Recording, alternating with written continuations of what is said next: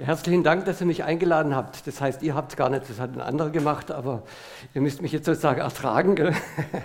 Ähm, ich bin, vorhin habe ich so kurz skizziert meinen Weg und das finde ich äh, insofern sehr spannend, weil mein Weg ähm, sehr wenig geplant war. Es ist tatsächlich völlig anders gelaufen, als ich mir das vorgestellt habe. Und ich möchte es ähm, euch einfach auch an der Stelle mitsagen, wir haben nicht die Macht, nicht die Macht, unseren Lebensweg tatsächlich von Anfang an bis Ende so deutsch, geradlinig durchzuplanen, sondern wir müssen immer wieder bereit sein zu sagen, wir müssen umdisponieren, wir müssen schauen, was ist dran.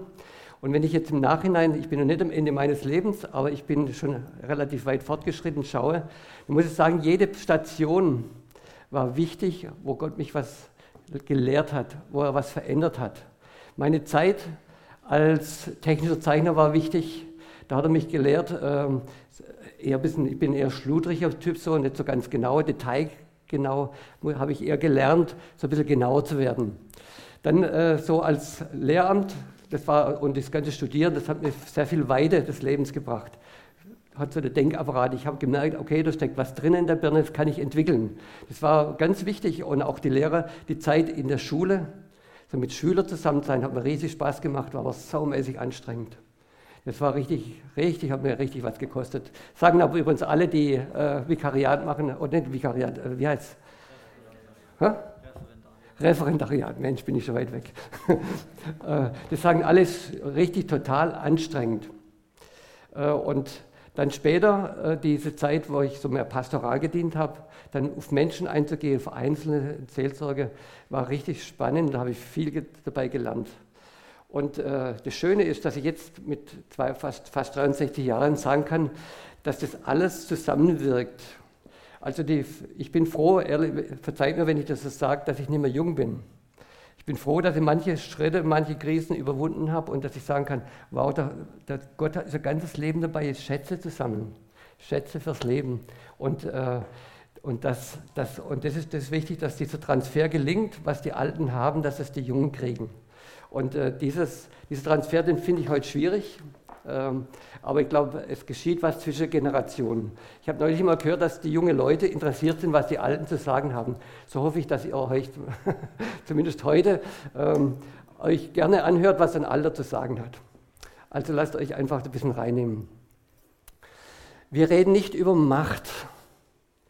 Äh, ich, mein erstes Beispiel ist immer aus meinem eigenen Leben, aus meiner Ehe. Ich äh, streite mich nicht so oft mit meiner Frau, aber wenn, dann streiten wir uns richtig. Äh, und das läuft dann so ab, meine Frau ist eher die emotionale. Äh, und ich bin, im Streit werde ich dann immer sehr seriös. Im Streit werde ich dann immer sehr cool und sehr verstandesorientiert. Und ich bin dann sehr viel beherrschter als meine Frau. Und das ist meine Machtmittel, meine Frau sozusagen zu zeigen, ja, ich bin besser drauf als du, ich habe recht.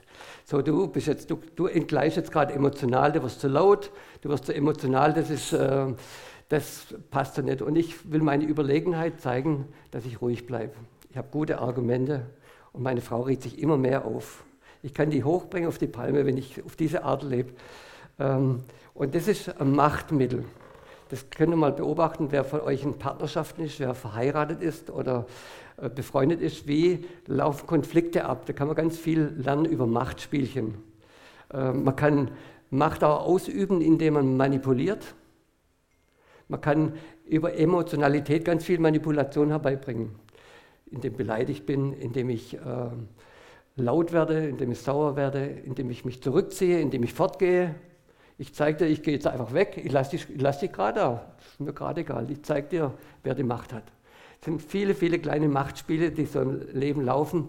Heute Morgen äh, hatte ich meine Enkel noch verabschiedet, die haben übernachtet bei meiner Frau und bei mir. Äh, die zwei Jungs, drei und äh, vier und fünf, äh, die haben so richtig, äh, da geht es ja immer darum, wer ist der Stärkere, wer ist der Mächtige, wer hat es drauf. Und der, klar, der Große, der Große setzt sich durch, das fühlt sich dann an, ich habe die Macht über dich so Geschwisterkonstellation, Geschwisterrivalitäten. Da spielt ganz viel Macht drin. Aber über, normalerweise denkt man natürlich zuerst, und deswegen vermute ich, dass ich eingeladen worden bin. Vermutlich, weil ich in der Politik bin, weil ich äh, seit sieben Jahren Gemeinderat bin und in der Regel ist so, dass wir über Macht nachdenken, sagen wir, ja, das sind die Politiker, die sind korrupt, dieses schmutziges Geschäft und da läuft alles so ein bisschen komisch. Und da denkt man meistens, Politiker sind die, die mit der Macht nicht umgehen können. Deswegen vermute ich, bin ja eingeladen worden, wahrscheinlich als, als äh, Zeichen, als Beispiel, wie es vielleicht positiv oder negativ laufen kann. Auf jeden Fall weiß ich schon, was Macht bedeutet und ich, manchmal denke ich schon auch in, der, in unserer äh, gemeinsamen für Karlsruhe Gruppierung, wenn wir jetzt mehr Macht hätten, dann könnten wir denen da oben sagen, wie es geht. Da können wir per, per Mehrheiten, könnten wir sagen, da setzen wir das durch. Aber ich habe die Macht mal nicht und das muss ich akzeptieren. Also äh, dann versuchen wir es natürlich über andere Sachen. Dann versuchen wir, wenn man jetzt was in die Zeitung bringt, also über Meinungsmache, könnte ich Macht auf den äh, Verwaltungsapparat ausüben. Es gibt ganz verschiedene Spielarten von Macht, äh, wie, man, wie man Macht äh, ausübt. Und ich empfinde, dass ähm, es relativ schwierig ist, Macht, mit Macht bewusst umzugehen und mit Macht positiv umzugehen. Deswegen sollen wir mal schauen, woher kommt überhaupt die Macht? Wer hat Macht erfunden? Wem gehört, gehört sie? Wem gehört sie überhaupt? Dann äh, gucken wir mal die Folie an. Da steht aus 1. Mose 17. Äh, da war Abraham 99 Jahre alt und da stellt sich Gott vor und sagt, ich bin der allmächtige Gott. Allmächtige, das heißt, alle Macht gehört mir und alle Macht geht von mir aus. Ich bin der allmächtige Gott, ich schaffe das ganze Universum, deswegen habe ich das Universum mal abgebildet. Diese Dimensionen, die machen uns die Größe Gottes doch deutlich. Die Dimensionen, wenn man so diese ganze tiefe Blick in das Weltall hineinschaut, diese faszinierenden Bilder, das, da kann man nur drüber staunen, wie mächtig Gott ist. Man sieht nicht nur seine Macht, man sieht auch seine Schönheit. Da ist so viel Schönheit drin, da ist so viel ähm, Majestätisches drin. Also man kann richtig staunen über diesen Gott. Ihm gehört alle Macht. Aber jetzt geschieht das Eigenartige, dass dieser Gott, der sagt, ich schaffe die Dinge, indem ich spreche, er sprach und es geschieht. Äh, das ist im 1. Mose 1, Vers 9. Wenn er spricht, so geschieht's. Wenn er gebietet, da steht es da. Wenn dieser Gott, wenn der was sagt, dann geschieht's. Ähm, dass dieser Gott sich entschieden hat, diese Macht nicht allein für sich zu behalten. Er hat uns geschaffen, können wir gleich die nächste Folie haben, er hat uns geschaffen, um uns mit hineinzunehmen in die Gestaltung dieser Welt. Das war seine Idee. Er hätte sagen können, ich mache alles fertig und ich setze euch rein und dann habt ihr nichts mehr zu tun. Alle Tage Sonntag, nichts mehr zu schaffen. Gottes Absicht war, uns an seinem Werk zu beteiligen. Kannst du dir das vorstellen, dass Gott sich darauf einlässt? Also ich staune jeden Tag darüber, dass er, dass er das tut. Er teilt seine Macht mit uns Menschen. Er gibt dir und er gibt mir Macht. Er sagt, Gott segnete sie und sprach zu ihnen, seid fruchtbar und mehret euch und fülle die Erde und macht euch untertan und herrscht über sie.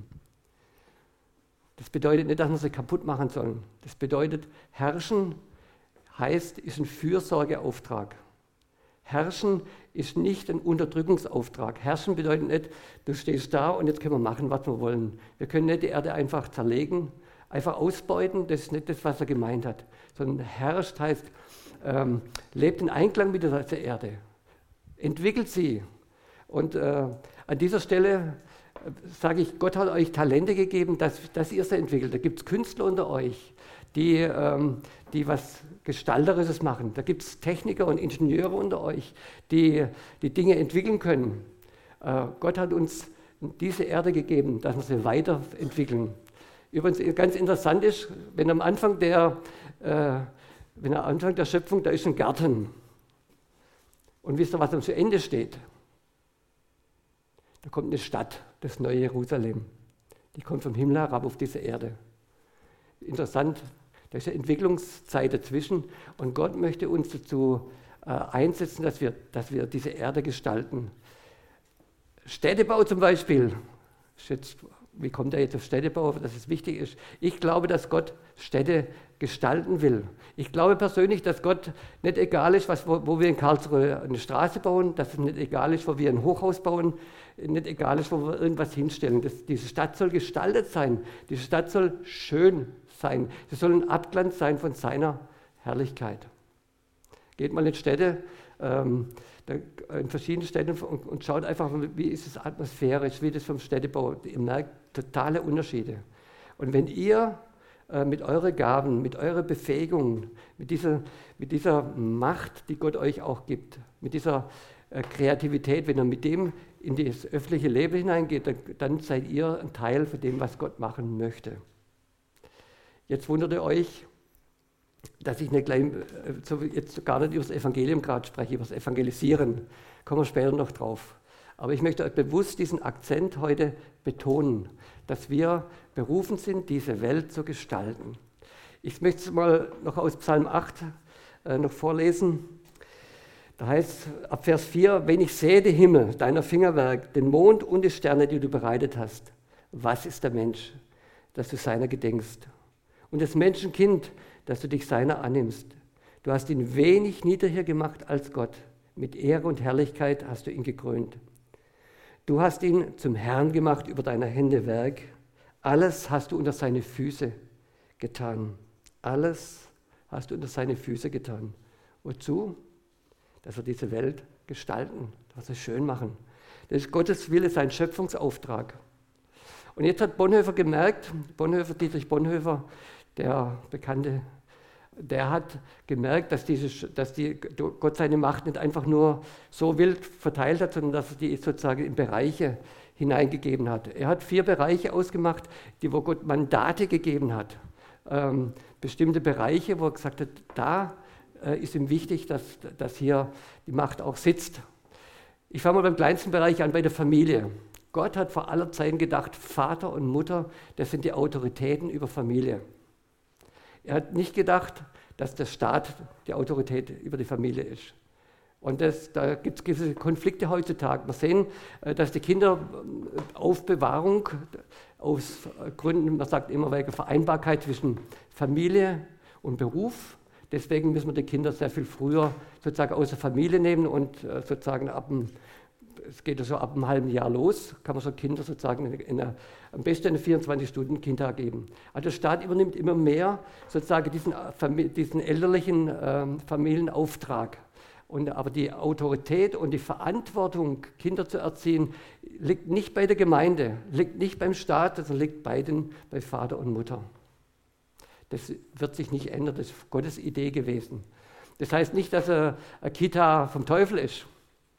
Aber man muss sich sehr gut überlegen, wenn man, äh, wenn man Kinder hat, äh, ab welchem Alter sind sie tatsächlich so, so äh, man, man, spricht von der Bindung, also so ist die Beziehung zu den Eltern schon so stark, dass es verkraften, in der Kita zu gehen. Also ich habe meine Enkel sehe sehr stark, manche sind sehr früh bereit, der, rauszugehen aus dem Nest und andere sind später bereit. Das muss man sehr gut äh, schauen. Aber die, die, die äh, Verantwortung ich bewusstes Wort nochmal, die Macht, was geschieht mit den Kindern, liegt bei der Familie, bei Vater und Mutter. Dann hat er für die Politik ähm, sozusagen Autoritäten besetzt. Die, die ähm, früher waren es die Patriarchen, Mose hat Recht gesprochen, Mose hat geordnet, äh, dann später waren es äh, die Richter, dann später waren es auch die Könige. Und so hat Gott hier ein Mandat geschaffen. Dann gibt es das Mandat der Gemeinde, das ist das dritte Mandat, das ich jetzt angucke. Wie gesagt, man kann das von, von, von Anfang an ableiten, das will ich jetzt nicht tun, das ist, äh, wird zu weit führen, aber die Gemeinde ist ein Mandat. Und hier ist der Pastor tatsächlich, oder ein Verband, oder bei den Katholiken ist der Papst, oder bei den Evangelischen der Landesbischof, sozusagen äh, hat die Autorität über, über dieses Feld. Dann bei der Arbeit war es früher so, dass, dass die Leute waren selbstständig, haben einen Acker bebaut Heute sind wir in irgendwelche, Familie, äh, in irgendwelche Firmen drin. Da ist der Chef natürlich jetzt die Autorität, die Macht zunächst mal, die er dann wiederum teilen kann mit seinen Mitarbeitern, mit seinen Abschnittsleitern, mit seinen Leuten. Also die Macht ist von Gott überall hineingegeben, dass wir sie zum Ordnen, zum Gestalten hineingeben. Ist ganz wichtig, äh, dass wir das erkennen. Und jetzt wird es eigentlich spannend. Ähm, wenn man jetzt fragt, wenn man bei Christen fragt, äh, nach einer Berufung, dann würden sagen 99 der Prozent der Christen sagen, meine Berufung ist in der Gemeinde. Die kämen überhaupt nicht auf die, auf die Idee, dass Gott sie in die Politik schickt. Ehrlich gesagt, ich käme auch nie auf die Idee. Da, äh, ich bin von mir aus nicht darauf gekommen. Gott hat mich da wirklich x-mal drauf stoßen müssen, dass es mein Weg ist. Aber ich möchte heute sagen, für alle, die nach ihrer Berufung, nach ihrem Lebensweg fragen, schließ diese Felder nicht aus. Schließ nicht, die, äh, schließ nicht aus, dass du an, ähm, als ein begabter Mensch in der, in der Wirtschaft, dass du dort vielleicht sogar ein Einflussgebiet kriegst, ein Feld, wo du Mandat kriegst und dort das Reich Gottes sozusagen voranbringst. Kannst du das denken? Gott hat nicht Interesse allein an Missionare, die irgendwo hingehen. Ich habe viele Missionare kennengelernt, in Uganda und in anderen Feldern. Die waren zum Teil auch nur in Verwaltung drin. Ich sage euch, Missionar heißt nicht immer nur evangelisieren. Das heißt Verwaltungsarbeit, ist alles Mögliche. Aber Gott möchte das auf jeden Fall. Aber er möchte auch in diese Bereiche hineinsenden von, von äh, Arbeit, von Wirtschaft. Also ich sehe mich danach, dass Leute in Wirtschaft gehen und sagen, ich bin dort, weil Gott mich dorthin gerufen hat. Stell dir mal vor, eine Firma. Äh, du bist da drin und du weißt, Gott hat mich da hineingestellt. Ich bin dort, um alles hineinzugehen, was ich habe. Zu beten, Gott, komm mit deinem Geist, dass, dieses, dass, dieser, dass die Firma besser funktioniert, dass die, der Umgang mit den Menschen besser ist, dass die Firma Erfolg hat, dass sie bessere Produkte herstellt. Ähm, wenn du dort bist und, und findest dann äh, noch einen zweiten und du findest noch einen dritten und ihr fangt an zu beten für dieses Umfeld, da kann sich total viel verändern. Das ist gigantisch, gibt es viele Beispiele, werde ich euch nachher noch erzählen. Aber wie gesagt, wenn du fragst, wo ist mein, mein Feld, dann denk nicht automatisch an Gemeinde. Gott möchte deinen Horizont ein bisschen erweitern heute Morgen. Das ist vielleicht das, was ich gerne tun würde, wenn, wenn du das mitnimmst. Gott gibt mir eine neue Schau auch von dem, was er alles bewirken möchte. Und er möchte äh, seine, seine, sein Mandat äh, verteilen, nicht nur in die Gemeinde hinein. So, jetzt ist aber mit dieser, mit dieser Machtverteilung, mit diesem Umgang mit Macht, ist irgendwie was gründlich schiefgelaufen. Und da müssen wir zurückgehen zum Sündenfall. Da ist das Eigentliche, was, was die Macht sozusagen korrumpiert, äh, passiert. 1. Mose 3, Vers 5, da sprach die Schlange zur Frau, ihr werdet keinesfalls des Todes sterben, sondern Gott weiß, an dem Tage, da ihr davon esst, werden eure Augen aufgetan und ihr werdet sein wie Gott und wissen, was gut und böse ist. Ihr werdet sein wie Gott. Das ist das große Problem. Sein wie Gott, mein, mein Enkel, der ist, denkt es sicher nicht sein wie Gott, aber er will der Stärkere sein. Äh, wenn du mal in dich genau hineinhörst, also äh, kennt ihr das? Ich würde gern der Größte sein. Ich will, ich will auf jeden Fall Recht haben. Ich will äh, mich durchsetzen. Ich will ähm, über mich einfach äh, in alle Bereiche sozusagen zeigen als der, der sich, der, der das Beste drauf hat. Dieses das, was in uns zutiefst tief drinsteckt, ist doch dieses, diese, oft die Sehnsucht, auch meiner Frau gegenüber. Ich will Recht haben. Da steckt irgendwas in uns drin, was sich nicht so klein beigibt. Und das ist die, die Versuchung, die am von Anfang an drin steckt. Und wir, ähm, da möchte ich jetzt ein bisschen von mir persönlich erzählen. Äh, ich würde sagen, ich komme eher ein bisschen aus, aus dem Grundgefühl der Minderwertigkeit her. Ich habe immer, äh, ich bin als bin aufgewachsen als ähm, drittes Kind und mein Vater war schon gestorben. Und mein, zu Hause hat es immer geheißen, wir sind halt arm dran, wir sind äh, benachteiligt, wir, wir, wir, wir, immer, wir sind, wir sind schlecht dran, wir sind sozusagen Opfer dieser Gesellschaft. Und dann, äh, das war so in mir so tief drinnen, dass ich gemerkt habe, dann aber mit der Zeit, wo ich gemerkt habe, ah ja, ich habe ein bisschen was im Kopf, ich kann das und das erreichen, ich kann studieren, ich könnte auch noch mal anderes machen. Da habe ich gemerkt, wenn ich jetzt äh, tatsächlich äh, mich hier reinhänge, da kann ich andere beeindrucken. Wenn ich ein bisschen gescheiter herschwätze, so ein bisschen klugscheißerisch, dann es gefällt zwar nicht alle, aber manche denken doch, ja, das ist ein toller Typ, der hat es voll drauf. Und dann will, wollte dann immer noch, das ist übrigens eine Falle von mir, ich will, so, soll alles easy aussehen. Also, also ich, das ist so, so, bei so Typen wie bei mir ist oft so ein bisschen die Gefahr, sie strengen sich an, aber nach außen soll alles locker aussehen. Und das war mein, meine Falle damals. Ich wollte immer äh, beeindruck Menschen beeindrucken. Ich, mir war es total wichtig, dass Leute sagen, wow, der hat es aber drauf. Und damit habe ich eigentlich nur meine innere Unsicherheit zugetüncht. Ich habe nur meine Unsicherheit überspielt. Und ich wollte immer groß sein, damit, die Leute, damit ich mir selber sagen konnte, der hat es drauf. Ich bin, ich bin da ganz oben angelangt. Und das ist eine ganz schiefe Sache und die kann auch gerade mit Macht verheiratet werden und dann ein ganz schiefes Ding geben.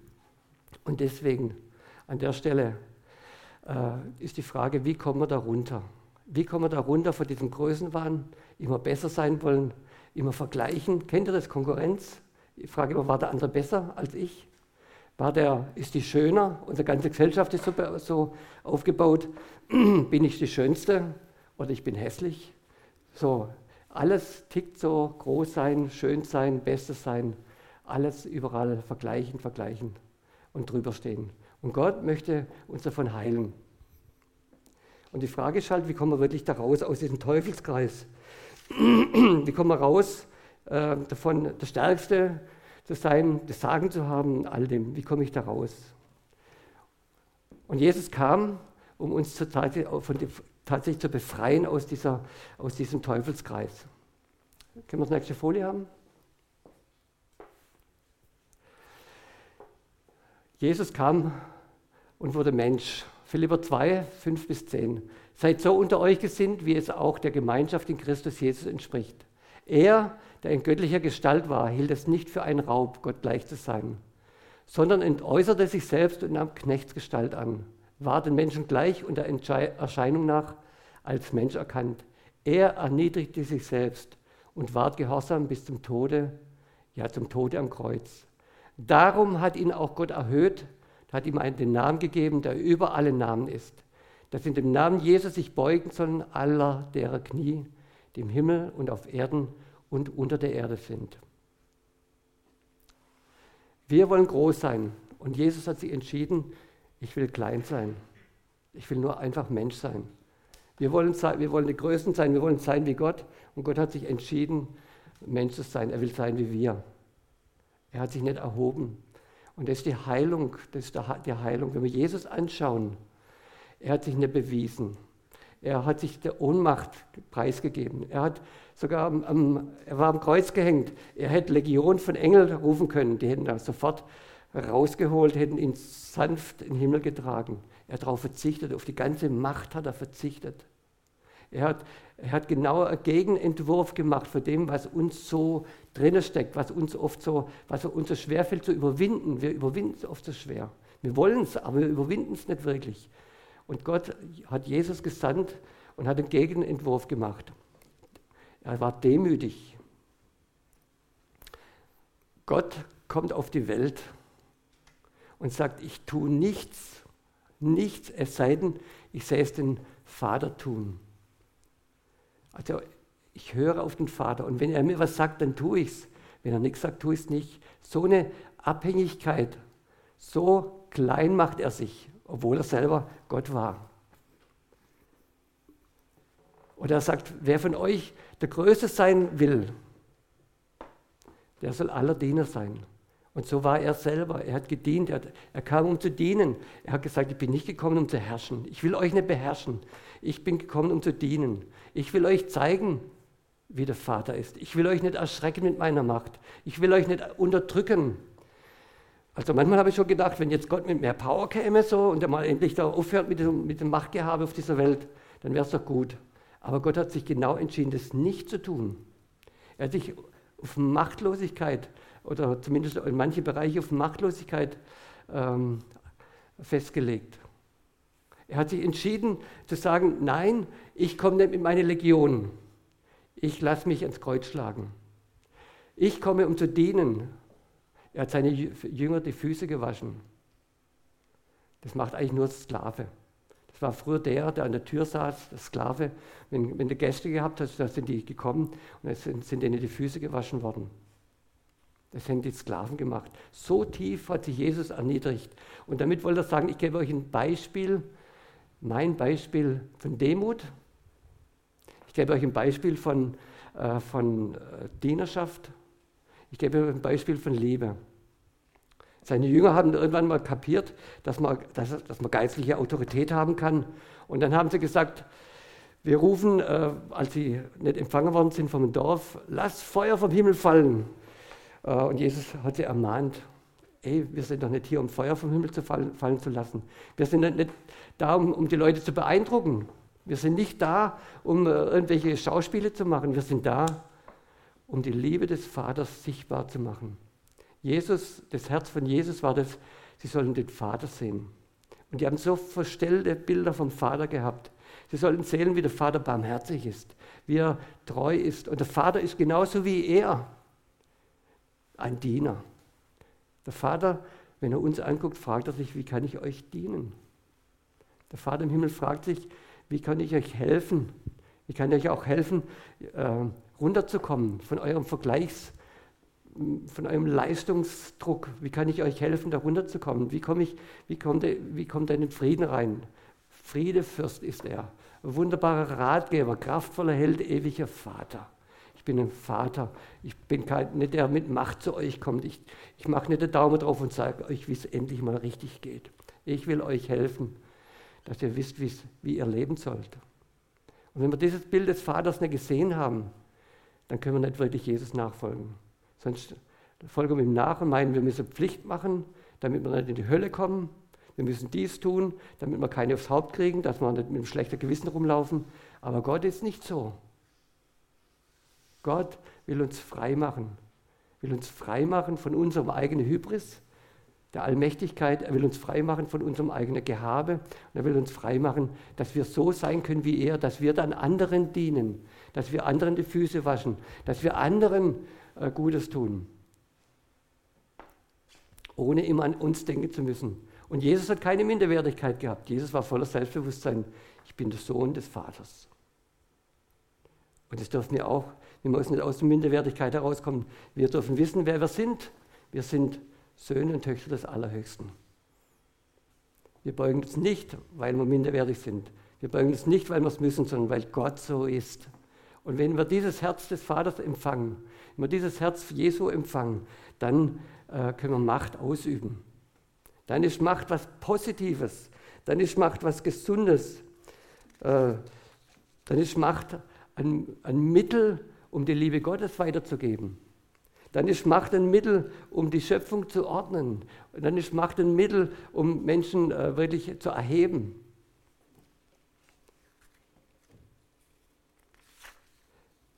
Macht ist positiv. Macht ist super, super Sache. Aber wenn Macht eben falsch verheiratet ist, mit Größenwahn, dann führt es zum Katastrophe. Und das kann in der Gemeinde so passieren, das kann überall passieren ich habe ja nun schon, schon lange Jahre Gemeindeerfahrung. Ich bin, glaube äh, seit dem ersten Tag, als ich mich bekehrt habe, so, sofort in Gemeinde gewesen. Bis auf den heutigen Tag äh, kenne ich aus alle Facetten Gemeinde. Und ich weiß, wie schwer es uns fällt, äh, tatsächlich dieses gesund zu leben. Ich war damals richtig scharf drauf, ein Hauskreisleiter zu werden. Wenn man Hauskreisleiter ist, ähm, hm, das ist doch was Besonderes. Äh, und dann war ich später scharf, langs zu mehr und langs zu diesem und langs zu jenem, immer dieses Ding in mir drin. Und äh, dann habe ich gemerkt, ich muss das überwinden. Und wir können das überwinden. Gott hat uns einen Weg gezeigt. Und den möchte ich euch jetzt zeigen, kurz, wie man den Weg äh, verlassen kann. Immer seine Triebe nach groß und mächtig sein zu folgen. Ich, ich sage es euch jetzt und ich empfehle es euch unbedingt nachzumachen. Unbedingt. Und zwar, das könnt ihr so machen, dass ihr eine Person euch sucht, der ihr total vertraut. Kennt ihr eine Person, der ihr total vertraut? Okay, zu der Person geht ihr und sagt, ey, so sieht es mit mir aus. So, so sieht es in mir aus. Ich habe, vielleicht hast du gelogen, vielleicht hast du betrogen, vielleicht hast du deine Steuererklärung falsch ausgefüllt, vielleicht hast du äh, wieder groß sein wollen, hast alle anderen übertrumpfen wollen, vielleicht hast du einem Geschäft schlecht gemacht. Was immer war, das muss einer erfahren. Bekennet einer dem anderen die Sünde. einer dem anderen. In der Gemeinde machen wir es eher so, dass wir im Grunde genommen, wir kommen zusammen und wir sind freundlich zueinander. Wie geht's dir? Gut. Wir strahlen uns an und wir sind alle nett zueinander. Und Gott möchte eigentlich, dass, äh, dass es anders wird, dass wir ehrlich sind. Wer weiß von dir, dass du das letzte Mal gelogen hast? Weiß es irgendjemand? Ehrlich gesagt, es tut mir saumäßig leid für mich selber, dass ich das euch sagen muss, aber ich lüge hin und wieder. Da bin ich plötzlich in einer Situation drin und dann kommt da was aus mir raus. Ich wundere mich, was ich da jetzt plötzlich sage. Und dann stickt mir das nachher so saumäßig, denke ich, wie komme ich jetzt darauf, wieder sowas zu sagen? Und dann sage ich, das Liebste wäre mir, ich könnte einfach sagen, Gott, es tut mir leid, dass ich, dass ich gelogen habe. Vergib mir. Klar, vergib mir Gott. Aber in mir ist es nicht, nicht bereinigt. Was muss ich machen? Ich muss jemand zeigen, dass ich gelogen habe. Ich muss irgendjemand finden, dem ich das erzähle, dass ich gelogen habe. Und dann, wenn immer sagt, im Namen Jesu, ich vergebe dir, wenn es einer gehört hat, dann bin ich frei. Das ist eine Erfahrung, dass äh, Sünde, die wir nur vor Gott bekennen, ohne es anderen zu, zu beichten, dass es nicht die Kraft hat. Sünde muss in ein Ohr. Nicht immer, wenn, wenn du Frieden hast, ist okay, aber wenn du keinen Frieden kriegst, dann musst du jemand hingehen und sagen, ich bekenne das. Und ist der Weg, wie dass, dass jemand äh, von dir erfährt, wie es in dir wirklich aussieht. Wie sieht dein Inneres aus? Dass du kein, äh, oft wissen wir es ja selber nicht, aber wenn wir mal anfangen, dann blättert sich so dieser alte Mensch raus, was noch drin ist. Und, das ist, und dieser alte Mensch, der muss sterben, sagt die Bibel. Und der stirbt dadurch, dass du ihn bekannt machst. Der stirbt nicht dadurch, dass du jetzt da vorne hinstehst und sagst alle, ich bin so, ich bin ein großer Sünder, ich bin ein großer Lügner. Das geschieht, indem du einer Person das bekennst. Und dadurch wächst deine Demut. Weil nämlich, das ist demütigend zu sagen, ich habe gelogen. Das ist demütigend zu sagen, ey, ich möchte immer der Größte sein. Ich möchte immer der Klugste sein. Ich möchte immer der Klugscheißer sein. Das ist demütigend, das zu sagen. Aber da stirbt der alte Mensch. Und es vergibt dir Gott. Und da geschieht was ganz Besonderes. Und da möchte ich euch einladen dazu, zu diesem, zu diesem Weg der Demut, der Weg des Dienens, so wie es Jesus uns vorgelebt hat.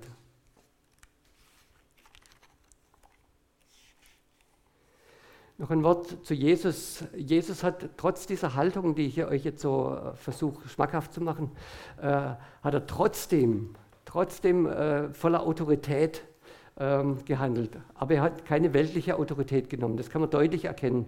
Er hat keine, er hat äh, keine politische Macht gemacht, genommen, er hat keine, ähm, keine Wirtschafts, wirtschaftliche Sache unternommen. Also er hat die Autoritätsebene ausgelassen, diese Schöpfungsebene.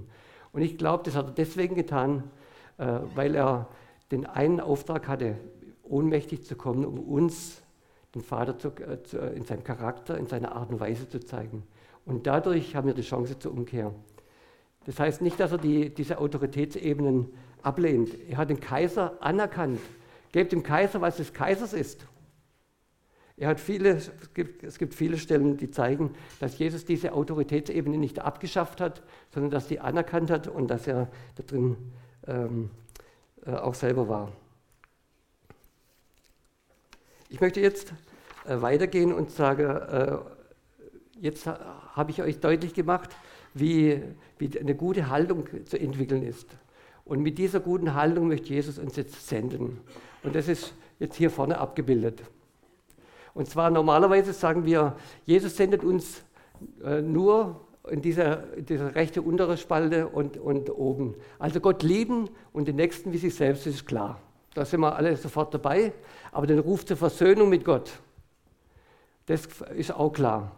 Wir sollen Menschen einladen ins Reich Gottes zur Versöhnung, dass sie sich versöhnen lassen mit Gott, ist auch völlig klar. Wir wollen das äh, auf jeden Fall auffordern. Und da ändert sich auch nichts, das bleibt. Also habt keine Angst, das nehme ich nicht weg. Das ist wichtig.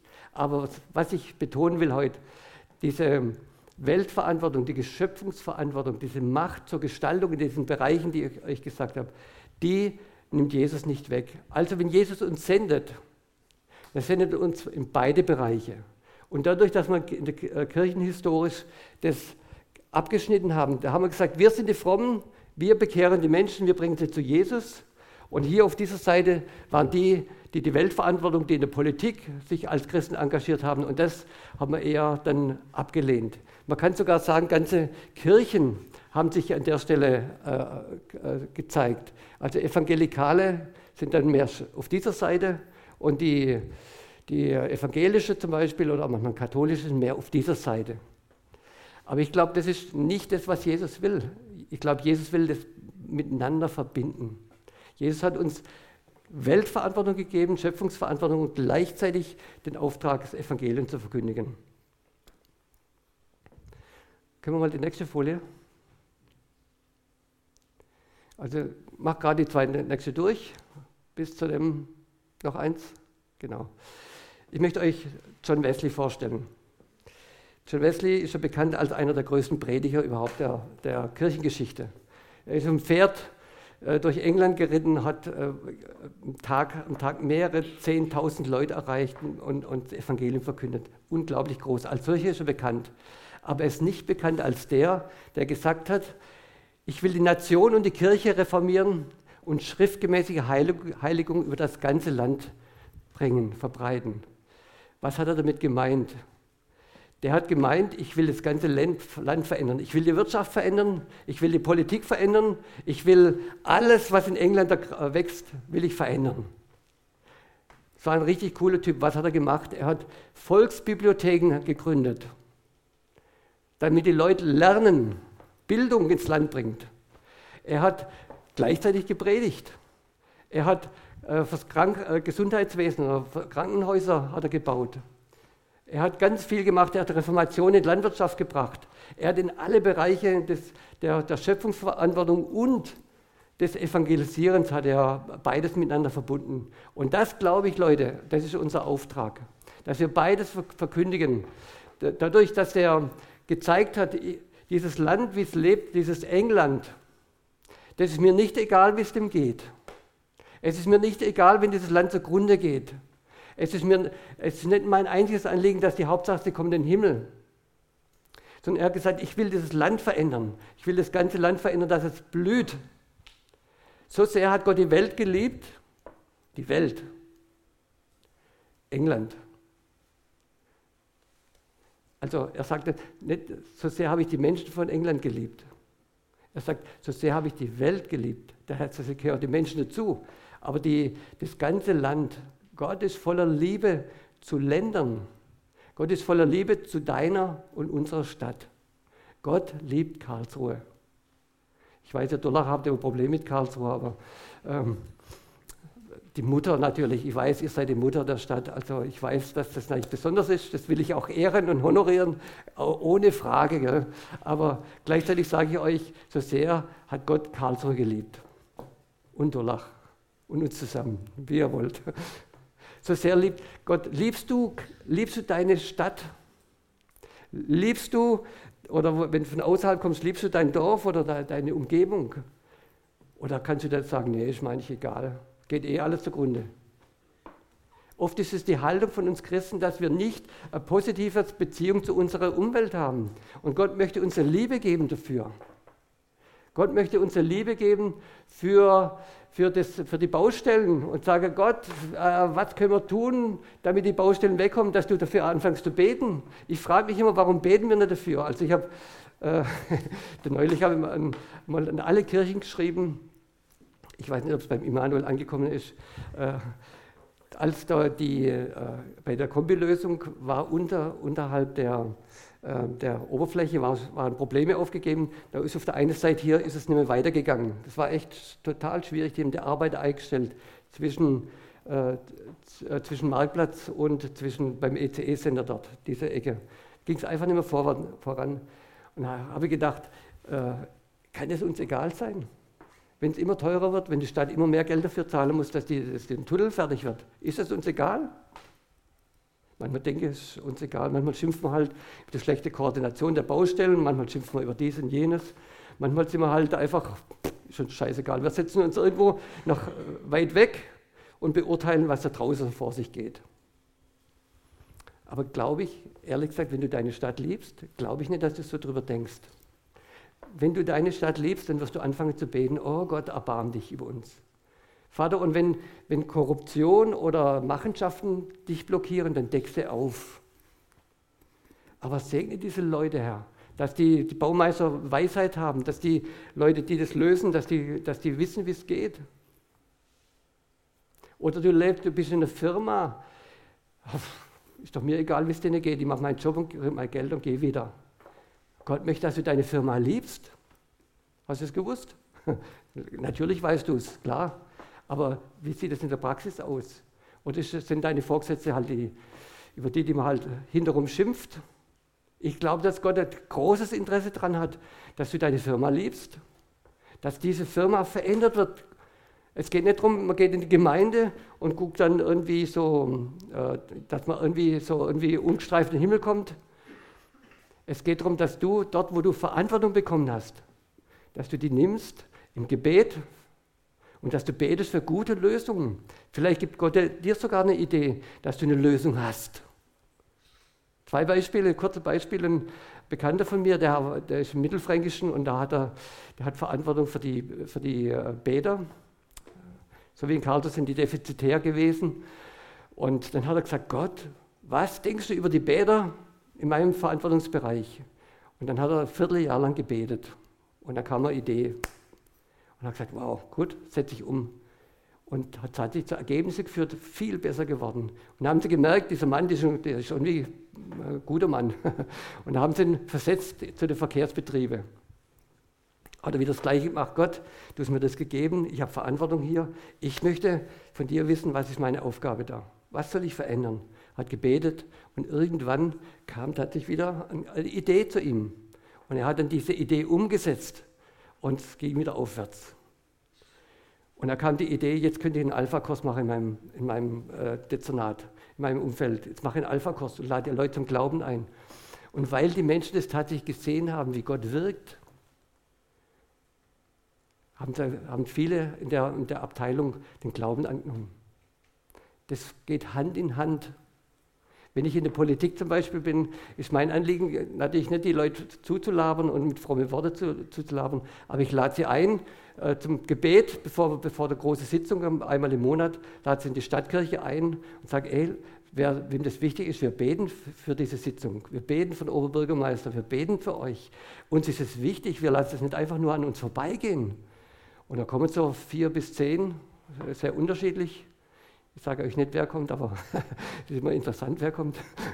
ähm, auf jeden Fall, Gott hatte Interesse daran. Gott hat Interesse an diesem Gemeinderat, der ist genauso Ghetto wie Gemeindeghetto ist. Äh, alles ist für sich irgendwie. Und Gott aber hat Interesse, dass, dass da der Segen drauf kommt. Und er kommt nicht darauf, indem wir einfach nur in der Distanz sitzen und darüber schimpfen. Wir sind gut im Schimpfen. Wir sind super gut im Beurteilen, was alles falsch läuft in der Welt aber sind wir gut im Identifizieren. Jesus hat sich identifiziert und gesagt, das ist meine Welt. Ich lasse nicht vor die Hunde gehen. Ich lasse nicht einfach so gehen, wo es selber hingeht. Ich greife ein, ich interveniere. Und da ist er gekommen und hat alles verändert. Und ich glaube persönlich, dass Gott mit uns die Dinge verändern will.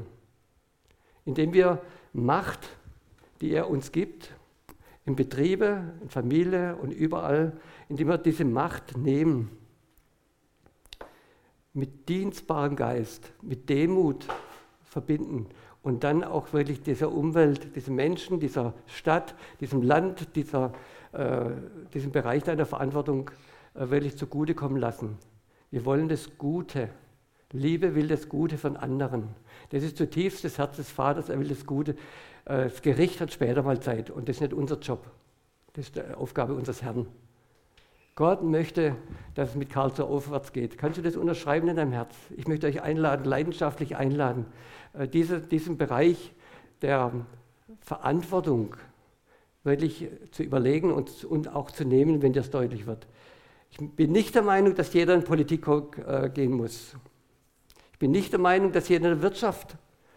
Aber ich bin äh, der Meinung, dass nicht jeder in der Gemeinde seinen Verantwortungsbereich sehen muss. Es braucht jede Gemeinde. Es, wir brauchen Gemeinde, weil wir das Feld brauchen, wo wir einander dienen, wo wir ehrlich werden miteinander, wo wir aufgebaut werden, wo der Glaube gestärkt wird, aber dass wir gehen können. Jesus sagt, ich sende euch. Also manchmal ist so, habe ich das Gefühl, Entschuldigung, wenn ich es so klar sage, dass die Leute das Gefühl haben, Jesus sendet uns in die Gemeinde. Nein, Gemeinde ist der Sendungsort, wo wir rausgesandt werden. Und wir kommen immer wieder zusammen und sagen, wow, Gott hat das getan und Gott hat das getan. Und dann können wir aus dem heraus uns äh, stärken, wenn wir hören, was Gott überall, wie Gott überall unterwegs ist. Aber Gemeinde ist der Ort der Stärkung, nicht der Ort, wo wir uns zusammenklüngeln und äh, sozusagen bewahren vor dieser bösen Welt. Ich war sehr erstaunt, wie lieb, wie nett die böse Welt zu mir war. Als ich in den Gemeinderat gekommen bin, habe ich gedacht, oh, die fressen mir alle auf, so was, was tut dieser einzelne Mensch da?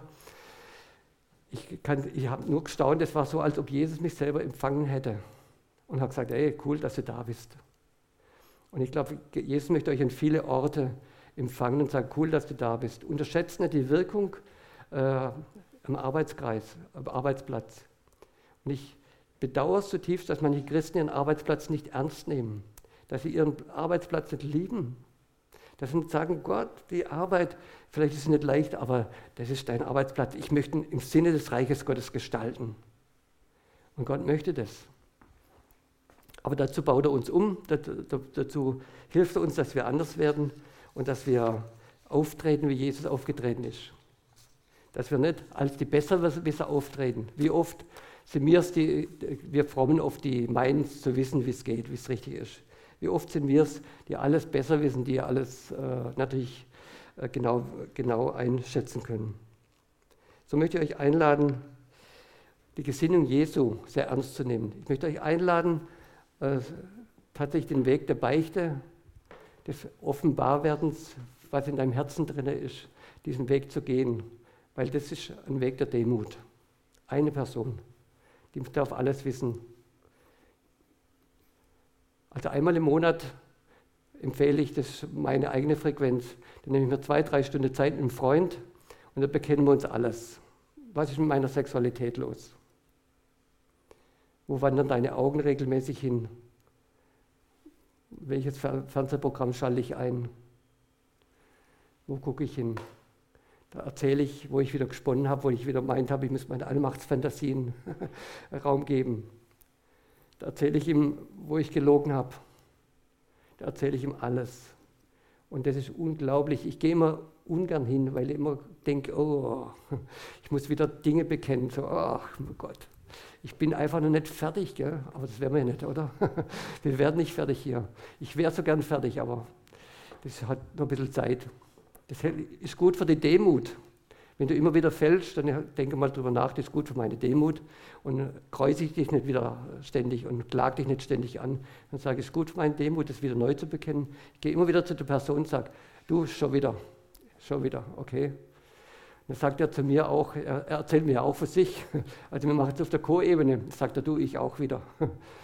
So, und, und so werden wir klein. Bonhoeffer hat einmal gesagt, dass wir unter dem Kreuz als Sünder miteinander offenbar werden.